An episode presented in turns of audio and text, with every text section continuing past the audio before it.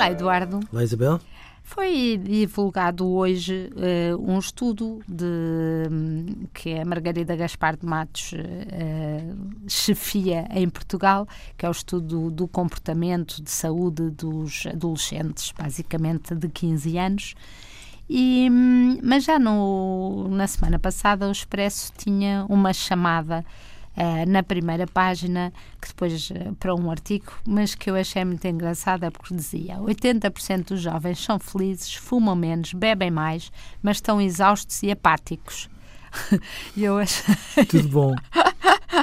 Exatamente, eu achei como é que era possível ser-se feliz, ao mesmo tempo exaustos e apáticos. E depois fui ler, eh, fui ler o artigo, e o artigo está bem feito, é as chamadas que sintetizam tudo, mas de facto um, esta história da, da apatia uh, era uma coisa de que eu gostava que o Eduardo falasse, porque de facto eles parecem muito pouco, não só interessados na cidadania ativa, no associativismo, etc., um, como em relação à sexualidade diz a Margarida Gaspar de Matos, um início da atividade sexual mais tardia, o que seria uma boa notícia se não fosse que eh, a Margarida, com a sua experiência, não atribui o resultado a uma educação para a saúde dissuadora, mas uh, ao tempo que eles passam na, na internet.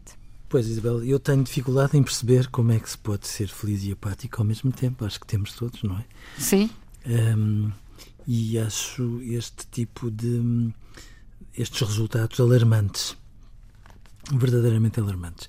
Acho muito importante que este tipo de indicadores que têm a ver com, com os consumos, nomeadamente, eh, mas acho alarmante o modo como eles se sentem rigorosamente divorciados, a expressão talvez seja essa, eh, das questões que têm a ver com todos os compromissos de cidadania que estão eh, ao virar da esquina e que são muito importantes.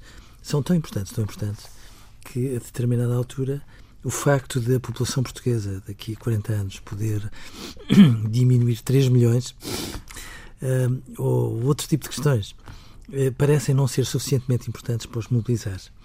E eu acho que é muito, muito, muito importante porque, no fundo, uh, os dados também dão bem a indicação de quanto eles não têm fé.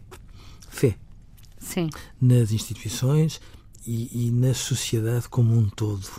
Seja... Mas a, a, Margarida faz uma ressalva que eu acho engraçada, ou por estarem muito bem ou por estarem muito mal.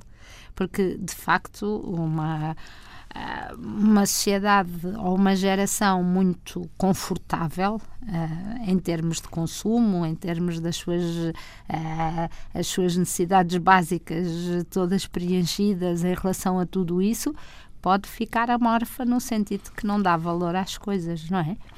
Eu, eu receio que apostarem muito bem.